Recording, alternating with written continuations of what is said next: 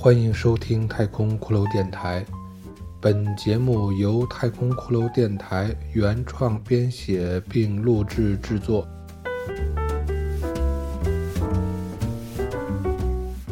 这是一个伤心而又诡异的故事。小城杀人夜第七章。城市的上空没有月亮，也没有星星，只有霓虹灯的杂乱光线，在雨雾中折射变化，像稀释后的水彩，随意地涂抹在夜幕上。暴虐后的亢奋消退，还给老王一片绝望的平静。他背靠着车子，蹲坐在地上，环顾四周，狼藉一片。两具不同形态的尸体静静地躺在不远处的地上。他的双手虽然还在轻轻地抖动，但他的呼吸却平和了很多。此时，他酒意全消。清凉的夜风吹过他凌乱的头发，让他紧绷的身体慢慢地放松了下来。他的意识越发的清醒，他看了看周平的尸体，在他的脑海中浮现出了他们相处的那些时间的情境与片段。周平也是小城的本地人。老王第一次见到他的时候，是在他第一次在他们共同的公司工作的第一天。午饭之时，同事们都到外面去聚餐，老王在公司里空荡的走廊上，听见一个女孩子的声音。在低声的啜泣。他在一间办公室的工位上找到了那个趴在桌上低声哭泣的可怜女孩。老王没有言语，他将一包纸巾放到了哭泣者的身旁。当他转身刚要离去，哭泣者忽然抬起头来。于是，老王第一次看到了周平那张圆圆的脸。他的样子算不上漂亮，微胖的身体并不高，而它的亮点在于它洁白而光滑的皮肤，这让它始终带有一份奶油软糖般的诱人气场。这让老王总是有一点心痒。一包纸巾。是两个人友谊的开端，也同时建立了暧昧的基础。从那以后，两个人有时会一起吃午饭，或者在上班时间通过网上聊聊天儿。周平经常会把他的感情经历分享给这个其貌不扬的已婚中年男人，而老王。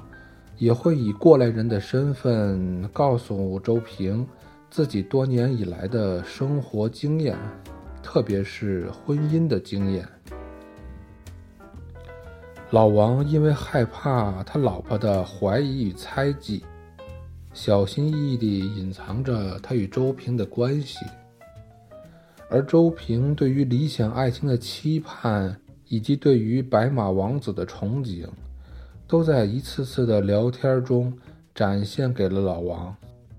有时候，当老王看着一面前这个既天真又有些世故的姑娘，他一方面感慨她复杂、敏感而又多彩的少女情怀，另一方面，眼中却都是她雪白弹滑的脖子、胸口、胳膊还有大腿。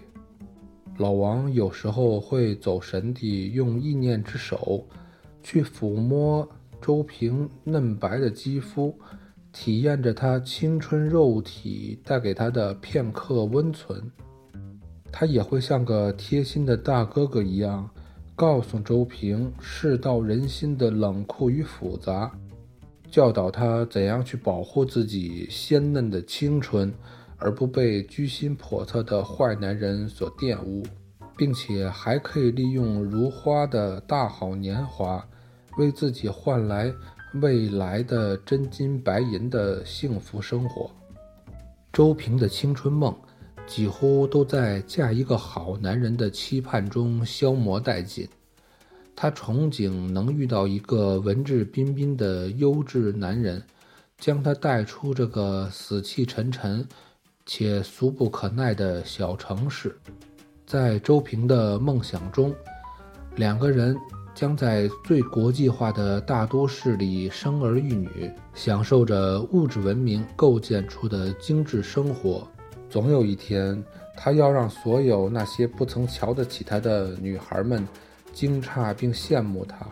他曾想过，在将来的某一天，他会回到这个小城，对着当年的朋友们展示他的完美人生。但他绝对不会再次留在这里，因为他觉得，他终归是属于最精彩的大城市的。那里才是他梦想的终点。然而不幸的是，周平的青春梦，却最终被那只曾经递给他一包温情纸巾的短肥手掌，饿死在他从未眷恋过的故乡小城里。在他最后无力而绝望的瞳孔中，映出的是老王那张狰狞的面孔。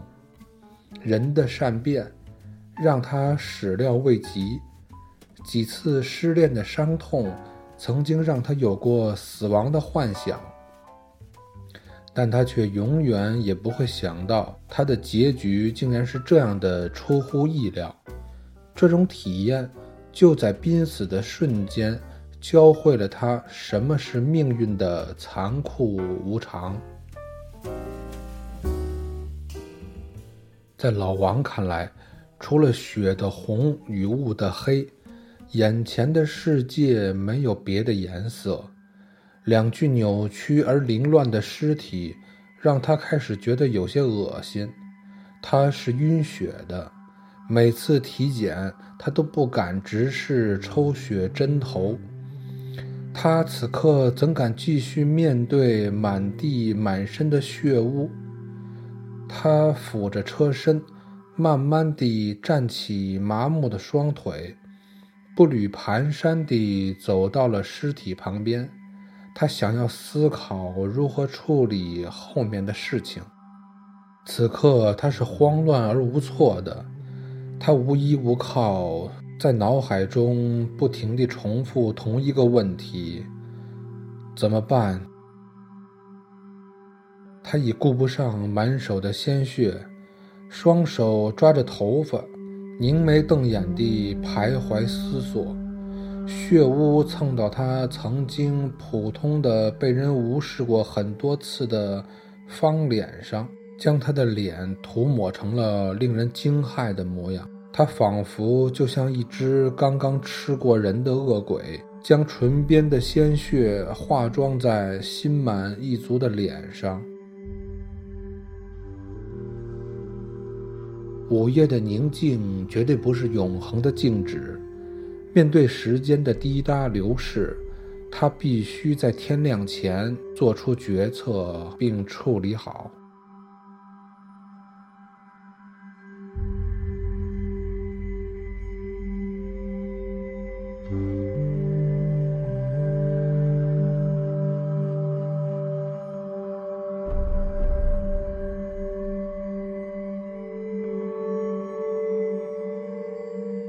感谢收听太空骷髅电台，下集再见。